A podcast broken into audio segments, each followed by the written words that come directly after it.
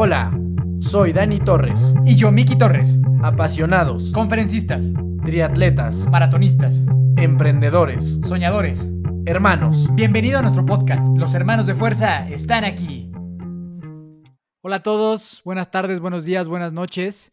Les saluda de acá Miki Torres, muy agradecido por todo el apoyo que hemos tenido en esta cuarentena. Gracias a todos por, por seguirnos, tanto en Spotify como en, Instagram. De verdad que lo valoramos mucho y esperamos poder seguir generando contenido de valor para todos ustedes y deseándoles que estén de lo mejor, que tengan salud y que la estén pasando lo mejor posible.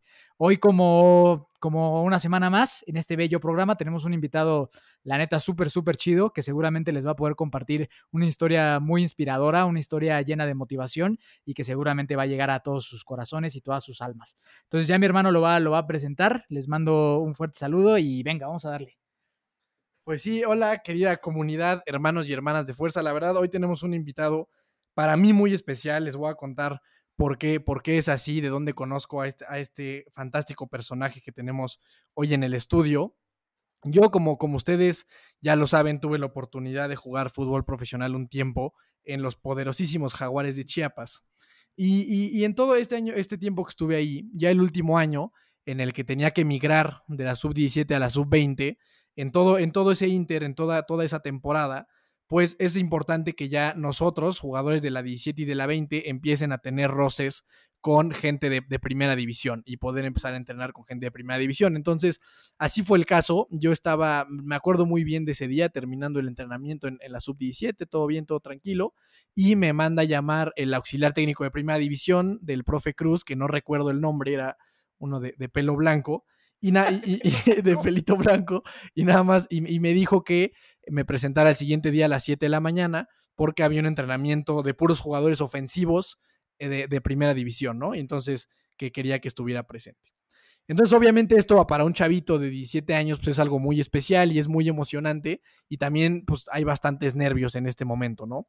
Entonces así fue, yo me presenté el siguiente día a las 7 de la mañana y con un poco de nerviosismo, pues ustedes, lo- los pases que ustedes ven en televisión, de, en partidos de primera división, que se ven muy sencillos, la realidad es que son pases bastante fuertes y hasta complicados. Entonces yo, yo con el nerviosismo y todo esto recuerdo que pues haciendo algunos drills ya con jugadores de primera división, pues, pues me equivocaba y de repente eran pases muy fuertes y, el- en el control se me complicaba y entonces entraba como con este nerviosismo porque estaba obviamente el cuerpo técnico de primera división.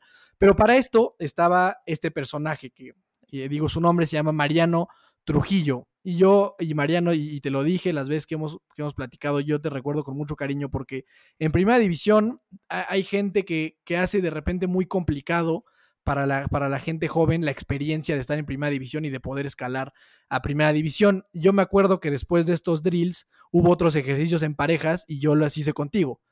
Y me acuerdo que tú me diste mucha tranquilidad y me decías como, no, calma, o sea, sí puedes, poco a poco. Y entonces me dio mucha tranquilidad para continuar estos entrenamientos de primera división de una manera mucho más tranquila y segura eh, de mí mismo, ¿no? Y para mí eso, eso tiene un significado muy grande porque dentro de mi experiencia que tuve con, con este grupo de primera división, pues tú, Mariano, fuiste sumamente amable conmigo y que creo que de repente es muy difícil eso en jugadores de primera división. Tú sabes perfecto que pues de repente se suben a un tabique y, a la gente joven le complican mucho la llegada. Entonces, pues antes de presentarte profesionalmente, Mariano, que tienes un currículum bastante extenso, me gustaría nomás que saludaras a, a- a esta gente que, que te está escuchando ahorita antes de que yo te presente de manera profesional. No, primeramente, bueno, pues, gracias por, por la invitación. Es un placer estar con ustedes. Eh, bueno, saludar y agradecerle a toda la gente, a todos los radioescuchas por la oportunidad de, de compartir algunas de mis historias, algunas de mis vivencias, tanto dentro como fuera de la cancha, ¿no? De verdad, muchísimas gracias por la oportunidad. Perfecto, Mariano. Pues te voy a presentar eh, la, la parte profesional, ¿no? Mariano Trujillo fue futbolista profesional en Pumas, Santos, Monarcas Morelia, Chivas USA y, claro, los Jaguares de Chiapas. poderosísimos Jaguares de Chiapas. Fue, fue campeón con Santos Laguna. Me parece que esto fue con, con este poderosísimo equipo de, de Jared Borghetti y el Pony Ruiz. Este, ere- eres coach por la Federación de Fútbol de los Estados Unidos, scout y analista del fútbol y actualmente te desempeñas también como comentarista en Fox Deportes USA. ¿Es correcto? Es correcto, sí, sí, sí. eh, es- estoy con la con Fox Deportes, que es eh, el, lado en español de Fox Sports acá en los Estados Unidos. Eh, está un poquito desligado a lo que es Fox Sports en México, pero eh, bueno, sí estamos acá con, con, la gente de Fox actualmente es lo que, lo que hacemos, ¿no? Estamos participando como analista de televisión, como comentarista, como, como lo que me tiren, como host, como... La verdad es que este, es, es un mundo impresionante, es un mundo que, que siempre me gustó. Eh, lamentablemente no pude por el fútbol el terminar mi carrera universitaria, no pude terminar mi licenciatura en, comunicación, pero este pero bueno, finalmente es algo a, lo que me estoy dedicando, algo que además del fútbol, este, bueno, me llenaba de mucha pasión. Perfecto, Mariano. Nosotros aquí en, este podcast tenemos una dinámica llamada las preguntas de fuerza. Estos simplemente son preguntas que, le hacemos a nuestros invitados para que nos contesten de manera muy rápida. Es una onda como 100 mexicanos dijeron. Venga. Ok, ¿estás listo? Sí, sí, venga, venga. ¿Cuál es tu profesión? Futbolista. ¿Tu edad? 40 y, 43, porque en unos días cumplo 43. Perfecto. ¿Tu deporte favorito? Básquetbol. ¿De verdad? Sí. ¿Más que el fútbol? Mucho más que el fútbol. Sí, sí, sí. Ok. ¿Tú, ¿Cuál es tu equipo deportivo favorito? Eh, los Lakers y los Pumas. ¿Tu película favorita? Eh, em, Remember the Titans con Denzel Washington. Buenísima. ¿Tu artista o canción favorita? Eh, hay un grupo que se llama Hillsong. Eh, la canción que me gusta mucho se llama From the Inside Out. Buenísima. ¿Persona a la que admiras? A mi padre. A mi padre lo admiro mucho. Perfecto. ¿Tu libro favorito? Eh, tengo dos, bueno, tres, pero me quedaría con El hombre busca del sentido de Víctor Frankl. Me lo han recomendado mucho, seguro, seguro lo voy a leer. Va a ser mi próximo pedido en Amazon. ¿Tu comida favorita? La pizza. Muy bien, ya, ya somos tres. ¿Qué mascota tienes? Eh, tenía un perro, pero por distintas situaciones tuve que este, regalarlo y estamos en la espera de, que llegue otro. Perfecto. Un dato curioso de ti. Pues ya te lo dije que no me gusta mucho el fútbol. no, me gusta más el básquet. eso sí está Me gusta más el básquetbol que el fútbol, es un dato curioso. Otro es que eh, o sea, a todo, prácticamente a todo le pongo limón, ¿no? A toda mi comida le pongo limón. Bueno, no a toda, pero no, no a los panes ni a las pastas, pero al resto casi todo lo como con limón.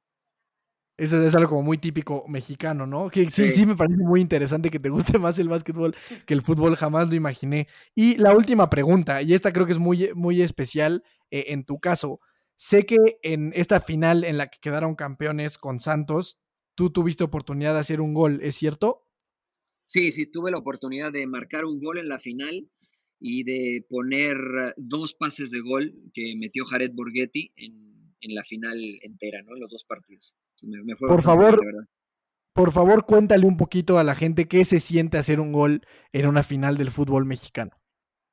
No, e, es increíble, ¿no? Pero la realidad es que eh, el, el, momento no lo disfrutas tanto, ¿no? Porque tienes un objetivo final que es, eh, evidentemente, ganar el título. Eh, y todo lo que pasa en medio, desde que sirve el árbitro, el primer partido el segundo partido, pues es el camino a llegar a ese objetivo. Entonces, como que te contienes un poco, contienes las emociones, eh, o al menos eso fue lo que yo aprendí eh, a muy temprana edad, ¿no? en mantener un poquito la cabeza fría, las emociones bajas, las pulsaciones bajas, para poder concentrarte y entonces sí disfrutar cuando obtienes el objetivo final, que era el campeonato. Entonces, por un momento, por un, por un segundo, la verdad es que pude voltear a la tribuna para ubicar a mis papás y dedicarles el gol. Eh, pero la verdad es que tengo recuerdos vagos de, mis reacciones. Hoy veo fotos, veo videos y observo lo que hice, pero en ese momento, eh, pues simplemente fue la explosión, el júbilo, pero de manera inmediata regresar a, lo que quería, ¿no? Que yo era realmente mi, mi imagen o como me visualizaba era levantando el título. Está, buenísimo. Creo que es una experiencia que muy poca gente puede tener, muy pocos a contados. Entonces, pues ya, pues eh, una vez eh, terminadas estas preguntas de fuerza, me encantaría que ahora sí te arrancaras a contarnos, pues, qué onda con Mariano Trujillo, o sea, cómo eras de niño, en qué momento te empezaste a interesar por el fútbol, cómo fue tu carrera futbolística, cómo después migras a esta parte de, de los medios deportivos, esta onda del básquetbol, o sea, ahora sí siéntate en libertad de, de literalmente lo que queremos escuchar y lo que quiere escuchar toda la gente es, pues, simplemente tu historia, que nos platiques cómo ha sido tu vida, cómo han sido tus fracasos, tus errores, tus éxitos, para que la gente pueda aprender de esta seguramente extraordinaria historia. Bueno, pues yo la verdad es que comencé a hacer deporte de, desde muy joven. A los cuatro años de edad, mi papá me inscribió a la, escuelita de Pumas. Mi papá eh, tuvo la posibilidad de ser jugador profesional, pero por distintas situaciones eh, no, se pudieron, no se pudieron concretar sus sueños.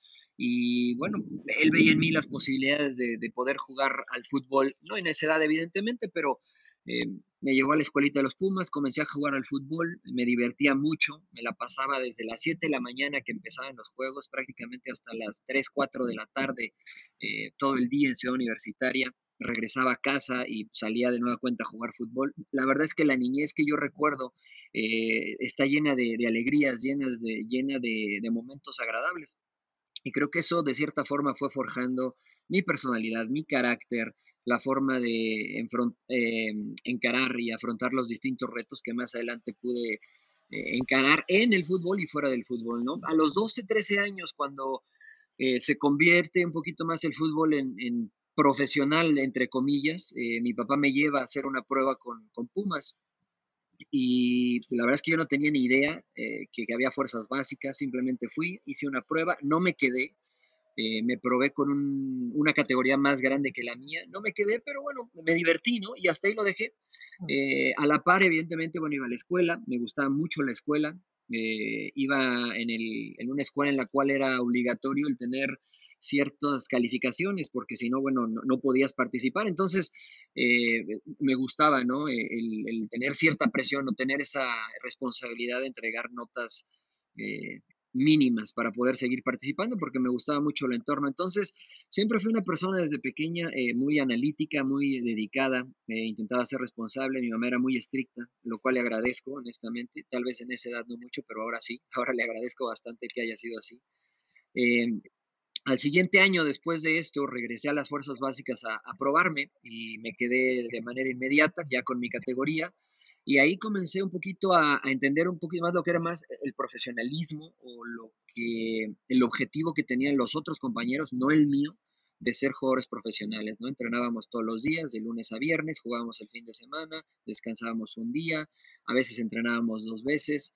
Eh, un sacrificio grande el que hicieron mis padres porque, bueno, mi mamá no, no sabía manejar, no teníamos auto, entonces después de la escuela eh, teníamos que ir en el transporte público, comiendo en el transporte público, mi mamá me cocinaba y me llevaba en un topper la comida, pues ir comiendo en el transporte público, llegar, entrenar, regresar a la casa por ahí a las 8 de la noche, hacer tarea, eh, bañarme, dormirme eh, para regresar al día siguiente a la escuela temprano y así todos los días, ¿no? Pero para mí era una diversión más que una, un entrenamiento de, disciplina, ¿no? La verdad es que lo disfrutaba mucho ambas, la escuela y, el fútbol. a los 14 años 15 años, para, para cumplir 15 años, eh, enfrento el primer reto de, mi carrera, ¿no? Porque todo iba, pues, caminando bien. En esa edad el entrenador que estaba, eh, pues me dice que no tenía cabida en el equipo. Eh, yo no supe cómo reaccionar, no supe cómo encararlo, mi papá habló con él.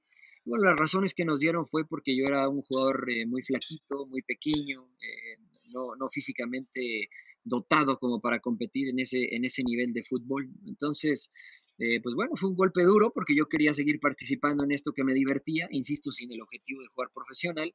Eh, pero bueno, me pegó un poco, ¿no? Los 14, 15 años, el que, el que te rechacen y el que te digan no sirves eh, para lo que sea, pues evidentemente tiene un, un, impacto, ¿no? En tu, en tu ser y en tu, sobre todo en tu personalidad y en tu mentalidad, ¿no?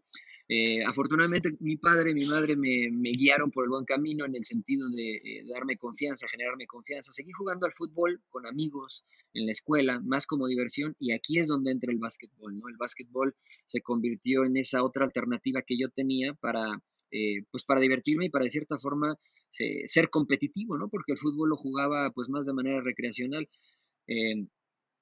me gustó mucho el básquetbol. Eh, comencé a ver los partidos de televisión, eh, los partidos de básquetbol en la televisión de los Lakers de Magic Johnson, por ahí de, de los 80 ese excelente equipo de, los Lakers y me llamó mucho la atención y comencé a, de manera visual a aprender el juego, a intentar emular lo que ellos hacían en la cancha, cómo botaban la pelota, cómo tiraban, cómo hacía y de ahí sin saberlo comencé este, pues a desarrollar este sentido del análisis para aprender algo de manera visual. Eh, comencé a jugarlo en la escuela, eh, el siguiente año pues insisto dejé de jugar fútbol de manera competitiva.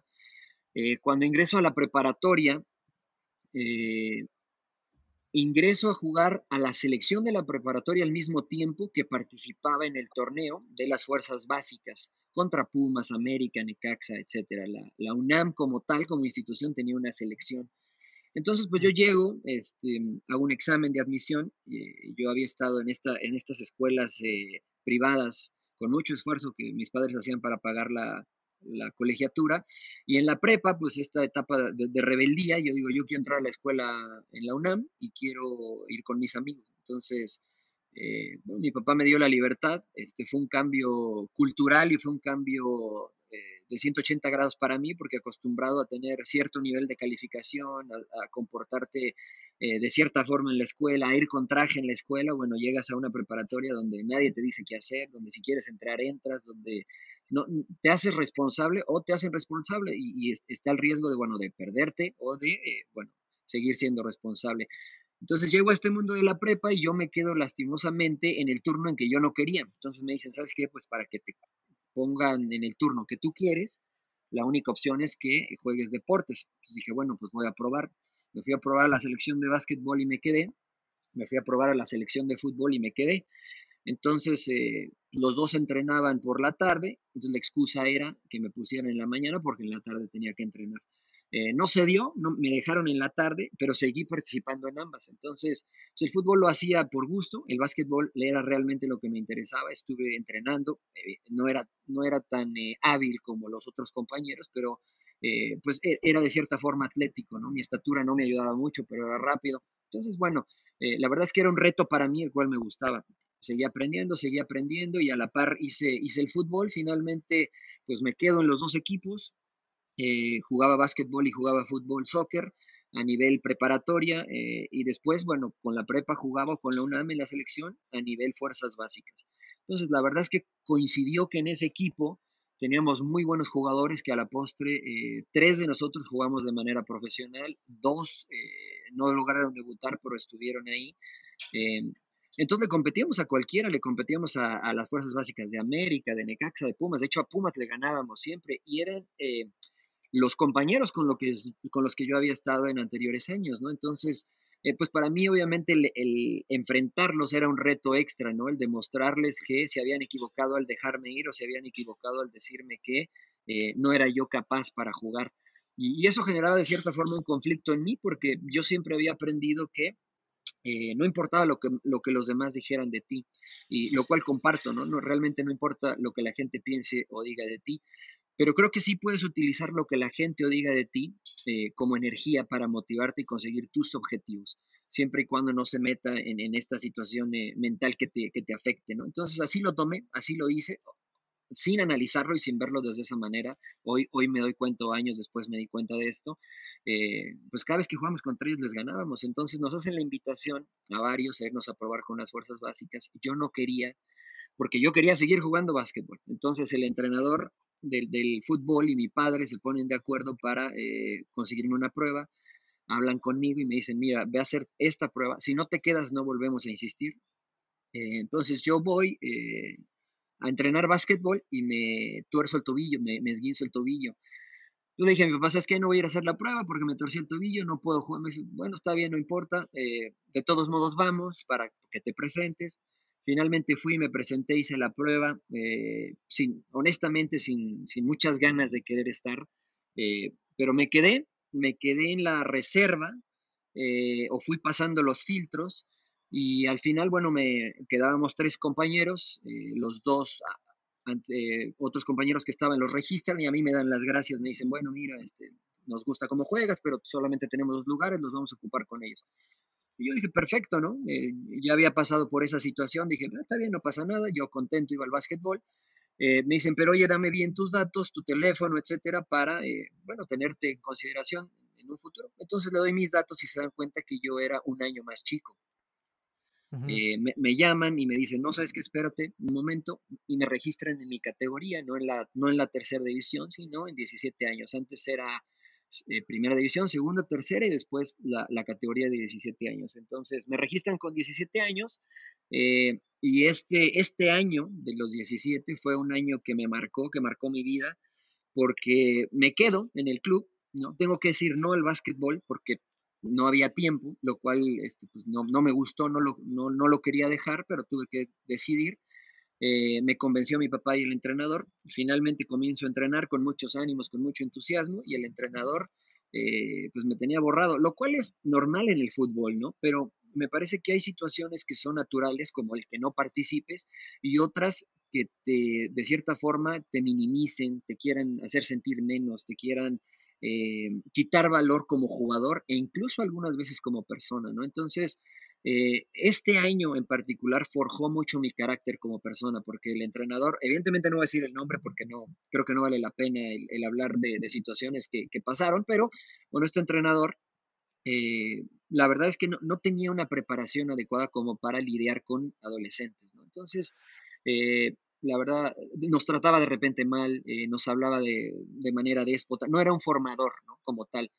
Entonces, Ahí, Mariano, si, me, permites agregar algo de lo que tú dices que me parece súper importante, y de hecho yo lo había platicado en capítulos anteriores, es justo eso que dijiste, que creo que en etapas formativas tenemos mucha gente muy poco preparada en cuanto a la preparación del, del adolescente o del niño en, en, su caso, ¿no? Tenemos mucha gente más preocupada por ganar a fuerza todos los fines de semana que por verdaderamente formar a un adolescente sano, competitivo y, que pueda construir cosas positivas.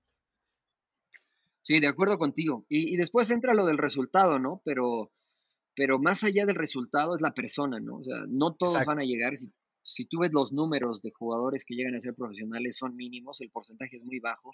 Entonces, como entrenador o formador, más allá de maestro, formador en general, te tienes que preocupar por precisamente hacer eso, ayudar a formar a la persona. Después el éxito en X o Y disciplina será una, una consecuencia de lo que pues este individuo trabaje o no trabaje, ¿no? Pero, pero finalmente los, los buenos hábitos son los que, los que se quedan.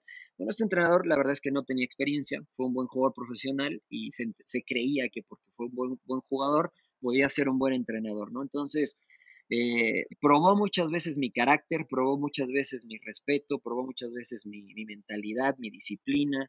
Eh, y la verdad es que, eh, pues en casa, ¿no? En casa fue, fue donde más me, ayudaron a mantener la, vista en el objetivo.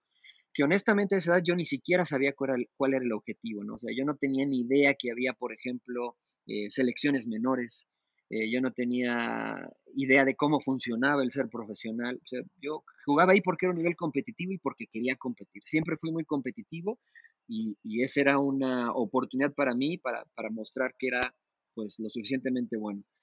Eh, curiosamente, por esta situación, y por eso digo que, que, o el mayor consejo tal vez que podría darle yo a la gente es que trabajen para ellos mismos, eh, y no de manera egoísta, sino que trabajen e inviertan en ellos mismos, porque eh, independientemente del rubro que, tengan o a lo que se dediquen, eh, invertir en uno mismo siempre da buenos resultados. Yo iba a entrenar simplemente para mejorar porque sabía que no iba a jugar. Jugué muy poco por las mismas situaciones. Este, estás muy flaco, este, eh, además de que, insisto, siempre fui analítico y siempre de cierta forma cuestionaba ciertas cosas de manera correcta, pero las cuestionaba, ¿no? ¿Y por qué tenía que centrar si yo quería burlar? ¿Por qué tenía que burlar si yo quería pasar la pelota? yo quería aprender realmente. Eh, bueno, finalmente por esta situación decidí pues entrenar. Mi papá me dijo, mira, entrena para ti porque nunca sabes cuándo vas a tener la oportunidad. No sabes quién te está viendo. Fue a entrenar el primer equipo a las instalaciones donde entrenábamos nosotros y les faltaba un jugador. Esto fue un miércoles. Eh, el equipo donde yo estaba hacíamos interescuadras y eh, evidentemente yo no iba a jugar, no estaba ni con los suplentes, entonces el entrenador me dice, ¿sabes qué? El primer equipo necesita un jugador y como tú no vas a jugar el fin de semana con nosotros, pues ve con ellos, así yo preparo mi, partido.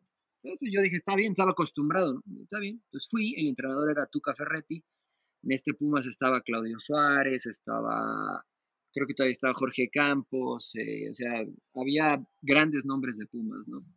Entonces yo llego, entreno y el Tuca, eh, obviamente una personalidad que, imponía, este, pero la verdad es que nunca me, nunca me llegó a impactar de la forma que a otros, y no lo digo de, manera soberbia, sino lo digo como, como una anécdota nada más. Eh, lo saludo y me pregunta de qué juegas, yo juego de extremo, me dice, bueno, vas a jugar de lateral, y entonces le digo, pues no sé jugar de lateral. Entonces me voltea a ver y se ríe y me dice, está bien, vas a aprender. Y me puse ahí de lateral, simplemente quería uno más para completar el entrenamiento. Eh, me puso de lateral, evidentemente jugué muy mal de lateral defensivamente, pero ofensivamente jugué bien. Al día siguiente eh, me presento a entrenar con mi equipo y me dice el entrenador de la categoría 17, oye, no, que vayas a Ciudad Universitaria porque todavía necesitan un jugador. Pues entonces me voy a Ciudad Universitaria, en transporte público obviamente, llego a entrenar, entreno otra vez de lateral, eh, jueves, viernes, eh, prepara el partido, se juega el partido y antes de que este, terminara el último entrenamiento me dice Tuca, oye, eh, ¿cuántos años tienes? 17 años, ok. Dice, mira, ya no quiero que regreses a entrenar a 17, quiero que te vengas a entrenar acá conmigo y vas a jugar con la reserva, quiero que te quedes a entrenar acá.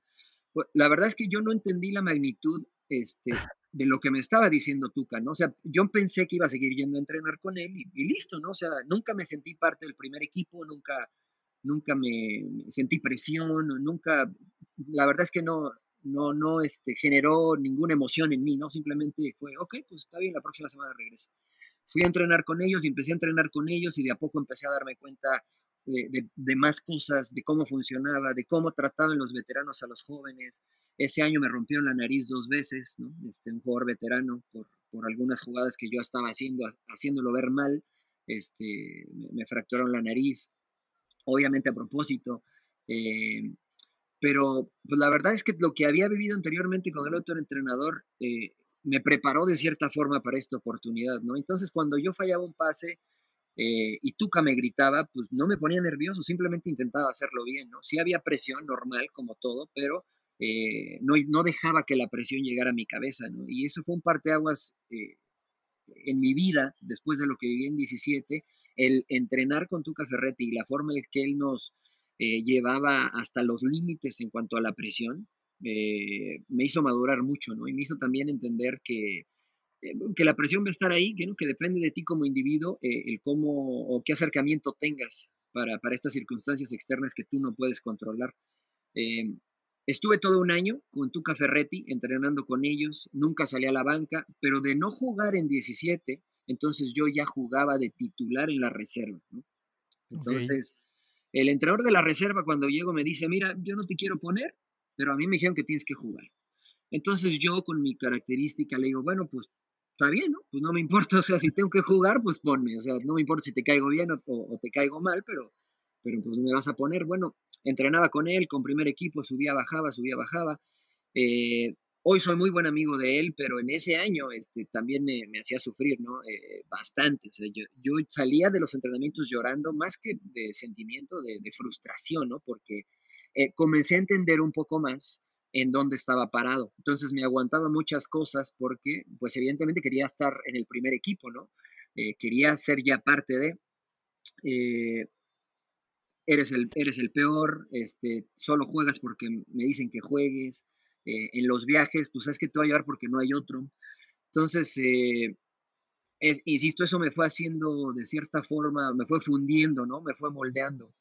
Entonces, cuando yo estaba en primera división, sí, adelante. Perdón, que, te, interrumpa justamente creo que algo que sería bien valioso que nos, que nos compartieras un poco más es cómo le haces tú a, esa joven edad para mentalmente y emocionalmente superar todo eso. O sea, superar como que toda esa negatividad. ¿Cómo le hace uno para automotivarse, para no creérsela? Porque supongo que muchos sueños se acaban ahí. Yo creo que muchos sueños, tanto en el fútbol como en otras cosas, se acaban con la opinión negativa de los demás. Entonces, ¿tú cómo le hacías para justamente eso, sobrepasar eso y decir, pues venga, o sea, puedo más y a pesar de que me estén diciendo estas cosas, pues vamos para adelante? Mira, creo que eh, eso que me ayudó en algún momento me llegó a afectar en mi carrera. Me ayudó porque, porque mi objetivo nunca había sido el ser profesional. O sea, si hoy tú me invitas a jugar golf, que no juego, eh, en mi cabeza yo quiero ganar. Entonces, cuando yo me llego a, a, parar a jugar golf, yo intento aprender cómo lo haces tú, cómo analizar, e intento hacerlo de verdad bien.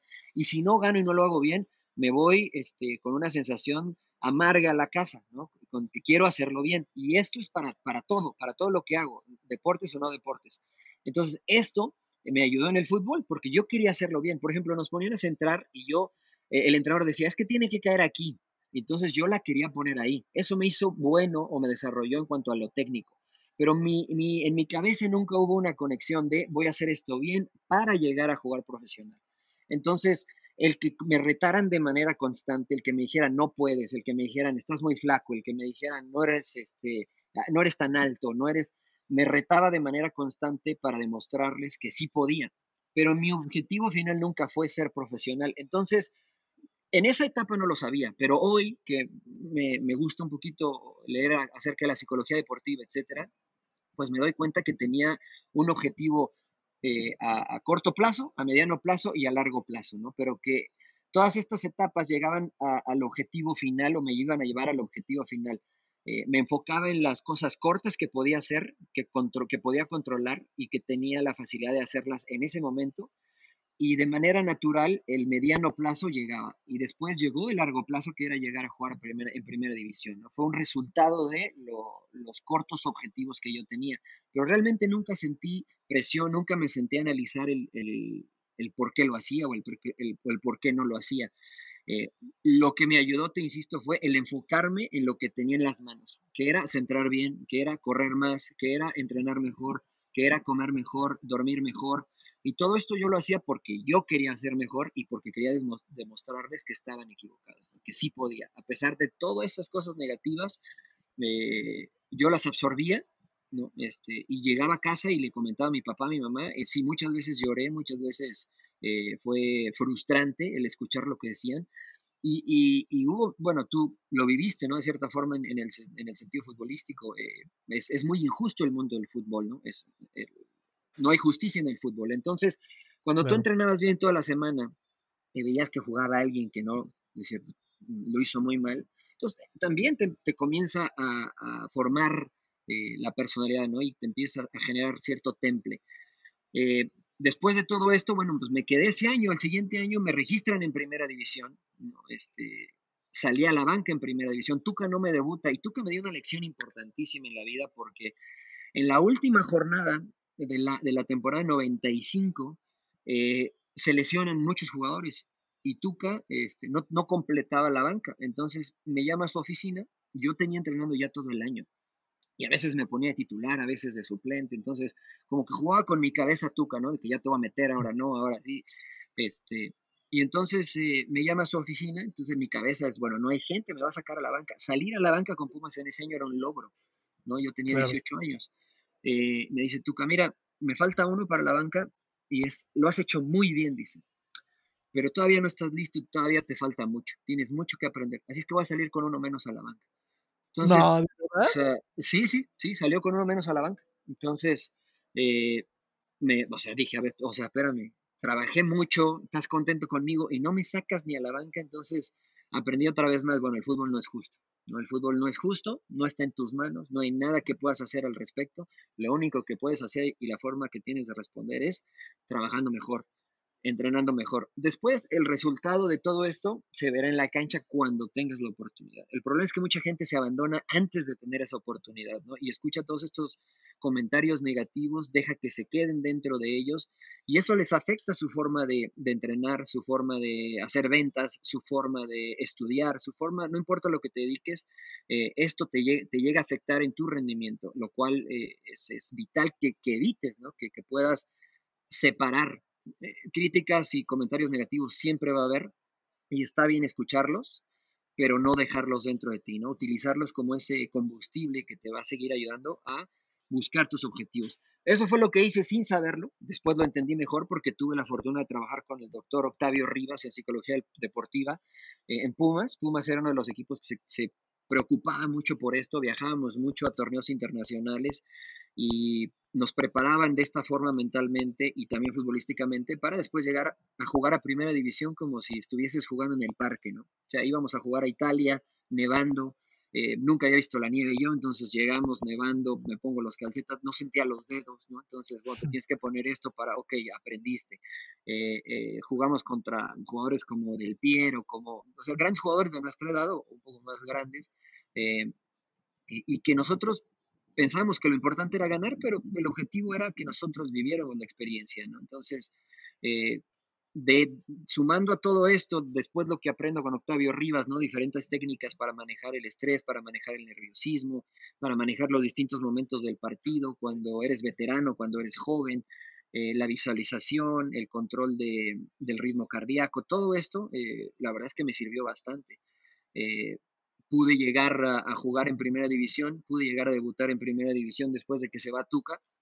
y de hecho es, es curioso, ¿no? Porque el apodo, el primer apodo que me ponen cuando yo llego a primera división me decían el reglas, ¿no? Y el reglas es porque no me dejaba, porque, o sea, yo era respetuoso de las jerarquías y de los veteranos, pero eh, no me dejaban, no me dejaban en el sentido de que si, bueno, si me pegaban, yo entraba fuerte, si me chocaban, yo chocaba, este, si por ahí me decían en las pruebas físicas, oye, bájale de ritmo, no, yo quería ser el primero. Entonces esto caía mal en algunos, ¿no? Este, pero no me importaba. Entonces, esta, este, necedad mía eh, me ayudó a ganarme el respeto de los veteranos, de los jóvenes, de los del medio. Eh, y tuve la posibilidad de salir a la banca, jugar, debutar. Todo era miel sobre hojuelas. Dejé atrás todos estos momentos amargos que, insisto, me sirvieron mucho. Eh, y hasta que yo debuto y juego una liguilla con Pumas ese año, porque se lesiona el titular, me toca jugar la liguilla, perdemos, me llaman a Selección Nacional Sub-20. Yo nunca en mi vida había escuchado de Selección Nacional Sub-20, yo tenía 10, iba a cumplir 19 años. Eh, me llaman para un torneo amistoso en Toulon, Francia, y pues, ok, yo voy a la, selección, te insisto, no sabía, no conocía, eh, yo voy con la idea de demostrar que soy buen jugador. Bueno, jugamos el torneo de Toulon, jugamos contra Francia, Brasil, Thierry Henry, quedamos en tercer lugar, una, una de las mejores participaciones en ese torneo. Eh, era mi prueba para ir al Mundial, pero yo no lo sabía. Eh, jugué, los jugué todos los partidos, lo hice muy bien, regresamos y a la siguiente semana eh, era, el, el viaje, la lista para el Mundial. Y yo voy al Mundial, al Mundial Juvenil eh, de Malasia. El chico que había estado haciendo todas las eliminatorias se queda fuera del Mundial, que había sido titular, algunos, algunos partidos capitán. Entonces, ahí me abren, me abro un poquito los ojos realmente y digo, bueno, ok, e, esto es serio, ¿no? Esto, es, de esto puedo vivir, de esto, esto puede ser mi profesión. Por eso cuando me preguntabas qué que, te dedicas, yo digo que soy futbolista. Hoy soy futbolista retirado, pero sigo siendo futbolista, ¿no? Porque, porque fue a lo que le dediqué mi vida este, desde los cuatro años. Eh, hice primaria, secundaria, preparatoria y universidad, ¿no? Eh, en, el fútbol. Eh, entonces ahí comencé a tomarlo más en serio y, y no sé si eso me ayudó, me afectó, pero, pero bueno, jugué el mundial, me fue muy bien.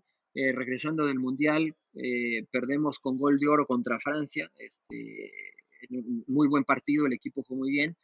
Y bueno, regresando, pues seguí el proceso, yo quería jugar, quería ser eh, titular, era complicado, pero yo en mi cabeza tenía esa idea de querer ser titular, me mandan mejor un partido con la reserva y me fracturo, ¿no? Me fracturo, me rompo los ligamentos del tobillo y algo que iba en ascenso, pues se frena de tajo. Se frena de tajo y abro los ojos y eh, vivo, vivo otra experiencia amarga en el fútbol eh, primero porque eh, pues no sabían si me tenían que operar, si no me tenían que operar. Estuve, fuera casi ocho meses eh, en una lesión que realmente tendría que haber estado en tres meses máximo. la cuestión mental me pegó mucho, no sabía si iba a regresar, si iba a estar bien, si no iba a estar bien. En Pumas había mucha gente que quería estar en tu lugar y que estaban con, la posibilidad de, ganar y quitarte tu lugar. Entonces, era una competencia constante. Entonces, estoy perdiendo mucho terreno, ya no voy a poder regresar igual, me va a costar mucho trabajo. Entonces, empezó a importarme el fútbol en ese momento.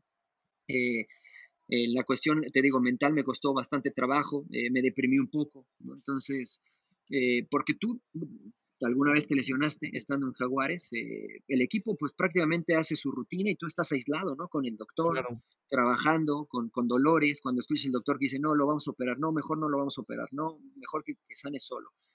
Eh, bueno, finalmente pasó este periodo de recuperación en el cual este, eh, tomé la decisión. Siempre ha habido puntos importantes o puntos bisagra en mi vida en los cuales he tenido que tomar una decisión. no sanaba. Y entonces el doctor me dice, bueno, hay dos opciones, o te operamos o comienzas a trotar, aunque no esté este, cicatrizado el hueso y, el tobillo, para comenzar a estimular el flujo sanguíneo. Le digo, bueno, pues ¿cuáles son los sitios? Pero son más semanas, si lo intentamos, pues puede ser que reacciones más rápido. Bueno, pues me pongo a correr. Entonces, el romper la barrera de, de pues, tengo un hueso roto, ¿cómo voy a correr? Eh, tenía miedo, ¿no? Me ponían a saltar banquitos de, no te miento, 5 centímetros de, alto y, sentía miedo al caer. Entonces tuve, que romper, tuve que romper ese miedo de decir, bueno, lo tengo que hacer, lo tengo que hacer. Y otra vez el doctor Octavio Rivas con todas estas técnicas cerraba los ojos, me visualizaba saltando, me visualizaba estando fuerte, este, eh, hacía una técnica de visualización previa a mis, a mis ejercicios de rehabilitación. Eh, y bueno, así pude salir.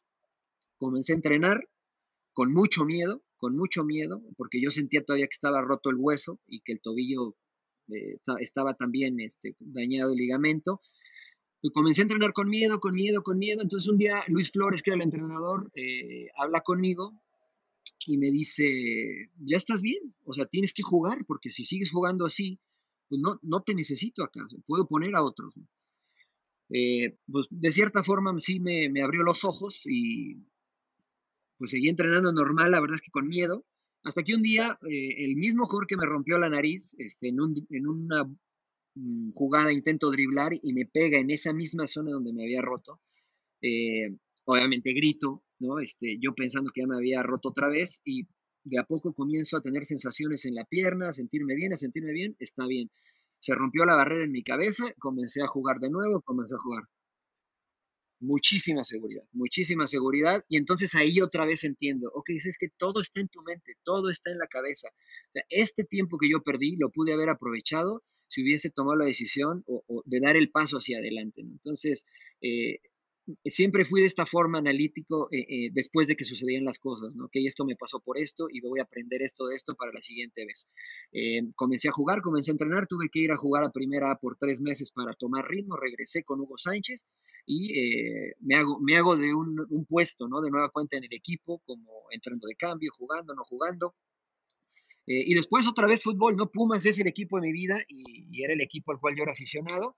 Eh, y de repente me dicen, ¿sabes qué? No tienes cabida en el equipo, tienes que, tienes que emigrar. Voy a Santos, eh, otra experiencia inolvidable, puedo lograr el título aprendiendo y viendo el fútbol desde otra manera, porque en Pumas éramos todos amigos, ¿no?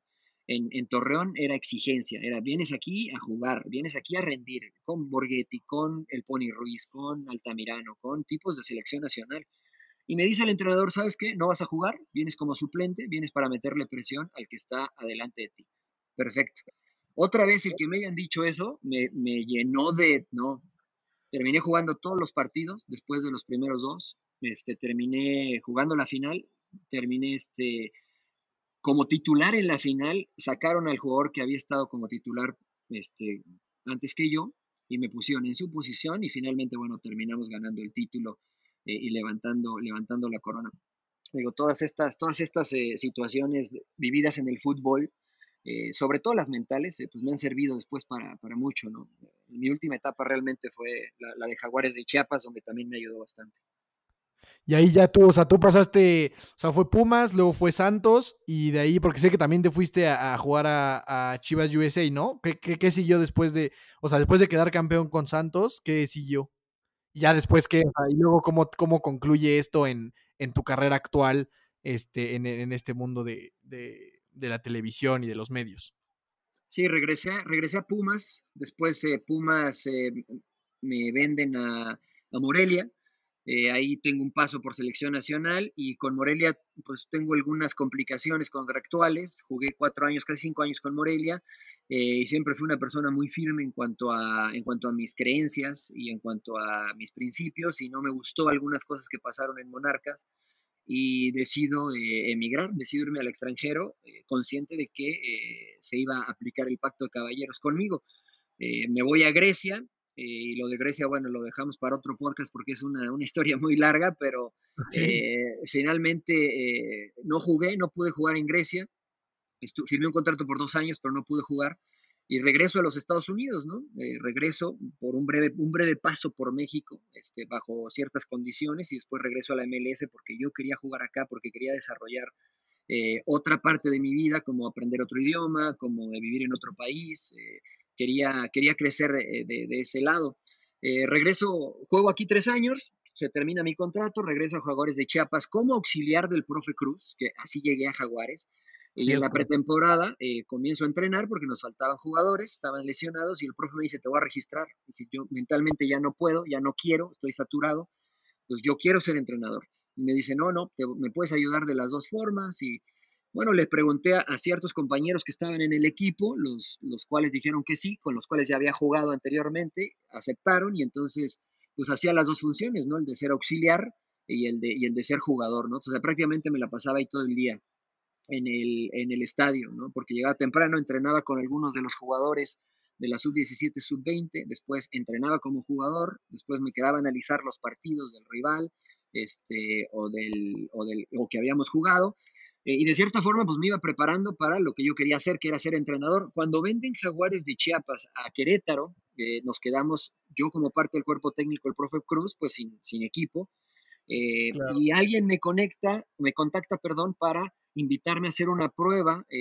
acá en los Estados Unidos para la Copa Oro del 2013. Entonces yo hablo con la familia, hablo con el profe, me dice, mira, no vamos a agarrar equipo, veas la prueba, solo por un mes. Me dice, veas la prueba y terminando, pues yo te aviso cuando, este, cuando tenga equipo. Entonces vengo a Estados Unidos, hago una prueba, eh, les gusta lo que hago, querían un jugador que, que hubiese jugado en selección nacional, que conociera el fútbol mexicano, que pudiera hablar inglés. Entonces, este, esa fue también otra situación, lo cual le agradezco muchísimo a mi esposa, porque ella me empujó, no sabes cuánto, yo decía, no, no puedo, no, no, inglés es difícil y la televisión menos. No, no, sí puedes, y hazlo, y me empujó, y me empujó, y me empujó fui y recordando todos los momentos estos que yo había había vivido en el fútbol, digo, bueno, e-, es otro reto, ¿no? Es, es otro partido, es otro, lo voy a hacer. Fui, hice la prueba, les gustó, me contrataron y me quedé como analista eh, de estudio en esta Copa Oro. Mi participación era mínima, pero de a poco les fue gustando y me comenzaron a dar más y más y más y más. Eh, terminé haciendo prácticamente todos los partidos como analista desde el estudio, o sea, en, la mitad del medio tiempo y al final. Termina esto y la gente de español en Fox, acá en Estados Unidos, me escucha y me invitan a quedarme con ellos. Y me, el gancho fue que me dijeron, nosotros hacemos Champions League y te podemos llevar a ver los partidos de Champions en vivo. Entonces yo quería ser entrenador, digo, bueno, ver a Messi, a Ronaldo, a todas las grandes figuras en vivo, pues no me lo voy a perder. Entonces acepto con la cláusula de que eh, si, sale, si sale una posibilidad de regresar a entrenar, pues me voy. Entonces firmo el contrato con Fox y a la semana y media me llama el profe Cruz y me dice, ya tenemos equipos, Rayados de Monterrey, que iba a participar en el Mundial de Clubes, Rayados de Monterrey, una institución muy seria, institución este, importante en México.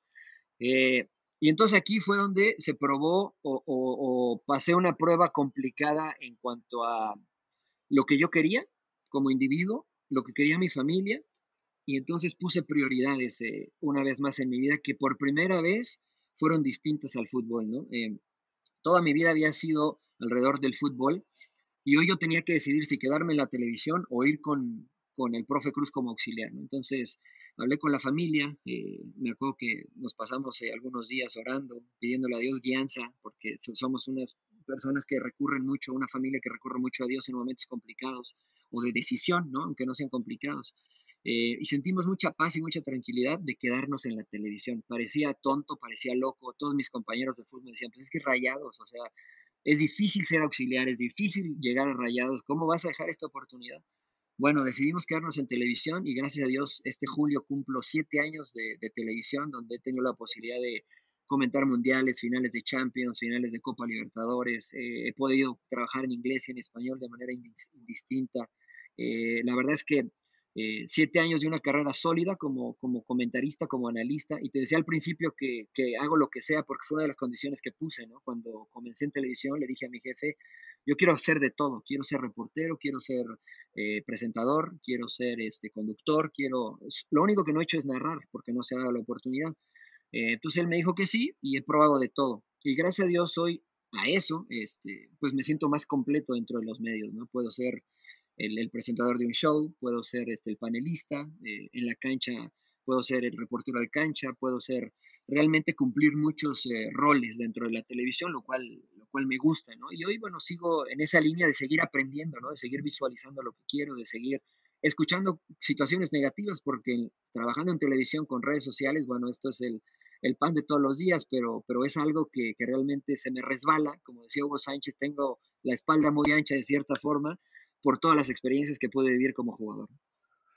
Está buenísima historia, Mariano. Yo verdad creo que muchísima gente tiene que, que, aprender de esto. Y algo que yo he repetido muchas veces es que para mí el fútbol sin duda fue la mejor escuela que tuve justamente por esa edad en la que sucede, ¿no? La mía fue más corta, digo, yo digo, fue fútbol igual toda mi vida, pero esta parte formativa de, de, equipos profesionales que sucede como entre los 15, 17, 18 años, lo mismo que te pasó a ti, yo creo que le pasa a mucha gente que juega fútbol, que te forma un carácter que yo creo que es difícil de encontrar en, en cualquier otro lugar, ¿no crees? Totalmente de acuerdo contigo. Y ustedes que hacen eh, deportes en los cuales se, se requiere mucha resistencia, hay un momento en el cual tienes que decidir parar o seguir, Y confiar en que eres capaz, aunque no lo puedas ver, ¿no? Aunque, aunque no veas que vas a llegar al último kilómetro, eh, sigues, ¿no? Decides seguir. Y creo que en general eso es la vida, ¿no? Más allá de, de cómo te hayan formado o no te hayan formado, finalmente creo que como individuos tenemos la, la decisión de seguir avanzando, ¿no? Hay momentos duros, hay momentos complicados que te van a pegar y te van a pegar fuerte, pero, pero siempre existe la posibilidad ante cualquier acción eh, de, de, reaccionar de la manera que tú quieras, ¿no? No de la manera que los demás te dicen o, o de la manera que el mundo te dicta. Sí, y me parece fantástico eh, toda esta historia porque a final de cuentas, como las demás personas que hemos este, tenido la, posibilidad de, tener aquí contando sus historias y sus sueños, una de las claves más grandes es la constancia. Y, y en tu caso, bueno, corrígeme si, si, si, si, si es incorrecto, pero creo que la constancia fue algo clave durante toda y es algo durante toda tu carrera futbolística y es algo como que súper marcado en tu día a día, ¿no? La constancia y las ganas de aprender de, del fracaso y de mejorar. O sea, como que esa es la fórmula que yo alcanzo a ver en tu historia, la constancia y, el aprendizaje constante y el no rendirte ante los fracasos.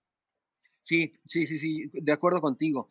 Eh, la constancia me parece que, que, yo lo defino como una mm, ética, ética laboral, ¿no? Eh, creo que no importa lo que hagas, puedes estar limpiando y, y lavando tu auto, que, que si lo haces de la manera que estás acostumbrado, lo vas a hacer bien no tiene que ser diferente el trabajo que realizas en la oficina al lavar tu coche, ¿no? La ética de trabajo que tú tienes tiene que ser la misma siempre, ¿no? Y esa es la constancia, eso te da eh, la, constancia, ¿no? El trabajar y hacer lo mismo o, de, o, hacerlo de la misma manera sin importar lo que hagas. Y después algo que, que, que, tú mencionaste que es vital, que es clave, es no tener miedo a fracasar, ¿no? El aprender de los fracasos, pero estar dispuesto a volver a fracasar, ¿no? Porque eh, creo que en la vida se fracasa más de lo que se triunfa, ¿no? Los triunfos son muy cortos, eh, y, por ahí este, me decían que es eh, de, cierta, de cierta forma eh, aterrorizante, ¿no? Lo que vives después del éxito, porque el éxito es tan pequeño y tan corto que después enfrentas mucha soledad, ¿no? Y puedes enfrentar muchas cosas que, para las cuales no estabas preparado. Entonces, el no tener miedo a fracasar y el estar dispuesto a seguir fracasando, obviamente aprender de ello, creo que es clave.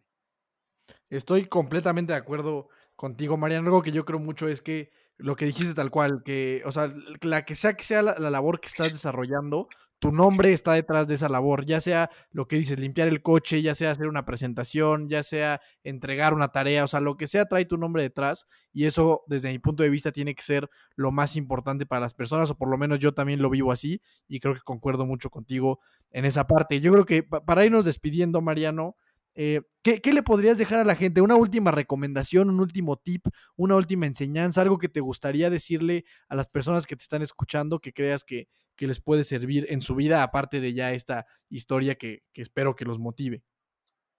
Eh, que, inviertan, que inviertan en ellos mismos, ¿no? que inviertan en el individuo, en el profesional, eh, en todas las gorras, como dicen acá, que, que, tú puedes utilizar, la de papá, la de hijo, la de hermano, la de amigo, que, inviertan en cada una de ellas, eh, eh, de, de, adentro hacia afuera, ¿no? Que, ¿no? que no piensen que la inversión tiene que ser de afuera hacia adentro. ¿no? Creo que muchas veces y en estos tiempos que estamos viviendo, la gente espera que, que el cambio se realice de afuera hacia adentro y no nos damos cuenta que el cambio se tiene que realizar de adentro hacia afuera, no, no solamente con lo que estamos viviendo, sino en general la, la relación con, con los, eh, los, individuos que tiene cerca, ¿no?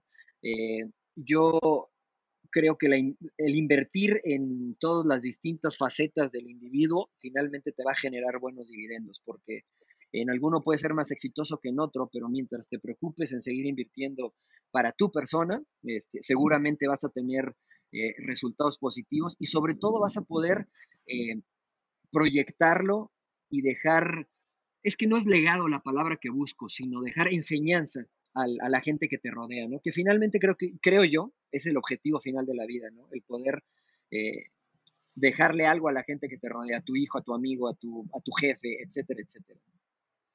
Claro, pues me parece que es una excelente forma de, cerrar este capítulo, hablando sobre, sobre este tema tan, tan padre que dices, que va un poco eh, pegado, es muy, muy similar a trascender. Yo creo que cuando logras eso que acabas de decir, inclusive se podría hablar que trasciendes a la vida misma, cuando dejas aprendizajes y enseñanzas que son todavía más grandes que tu propia existencia. Entonces, creo que es una gran forma de cerrar con ese mensaje para todas las personas, con esta historia fantástica que, nos acabas de, de compartir. Te agradecemos un montón que te hayas tomado el tiempo y que hayas estado acá con nosotros. No sé si quieres concluir algo más, tú, Dan. Pues nada, nomás si, si, si les puedes dejar tus redes sociales a la gente para que, para que te siga. Ahí tú subes bastante, bastantes cosas para que, para que puedan estar ahí presentes en, cómo sigue avanzando tu camino. Eh, sí, arroba Mariano T19 en Twitter y en eh, Instagram y Mariano Trujillo en, en Facebook. Eh, también si quieren escucharlo, tenemos un podcast, se llama Sin Llorar, junto a algunos otros compañeros donde intentamos también de cierta forma el, eh, hablar de los temas eh, que, están de moda eh, de, una manera distinta, ¿no? tan acartonado como de repente se hace en televisión. Entonces, este, bueno, ahí están las recomendaciones para, para los que gusten seguirnos. Perfecto, Mariano. Pues no sé si, les quieres mandar ahí un saludo de despedida para que ya después nos despidamos nosotros y poder cerrar el episodio. Sí, no, primero agradecerles a ustedes por la invitación, agradecerle a toda la gente que, que va a escuchar eh, el podcast, eh, invitarlos a que lo sigan haciendo. Eh, y bueno, nada, pues felicitarlos por su excelente trabajo y aquí estamos a la orden para cuando usted lo requiera. Mariano, de verdad, muchísimas gracias. Espero que pronto nos podamos volver a encontrar en algún, en algún momento. De verdad, para mí eso que, que te dije, créeme que lo recuerdo con cariño y para mí es, es, algo importante. Mi nombre es Daniel Torres, Dani Torres. Me pueden buscar así igual en Instagram, Facebook, TikTok, Twitter, en todas partes por ahí estoy. Y sigan al pendiente de este fantástico programa, podcast, su podcast favorito, Hermanos de Fuerza. Muchas gracias a todos. Nos vemos la próxima semana. Abrazo grande, Mariano. Muchas gracias. Que Dios los bendiga. A mí me encuentran como Miki Torres C, Fly Multisport. Y nos vemos la próxima semana. Échele.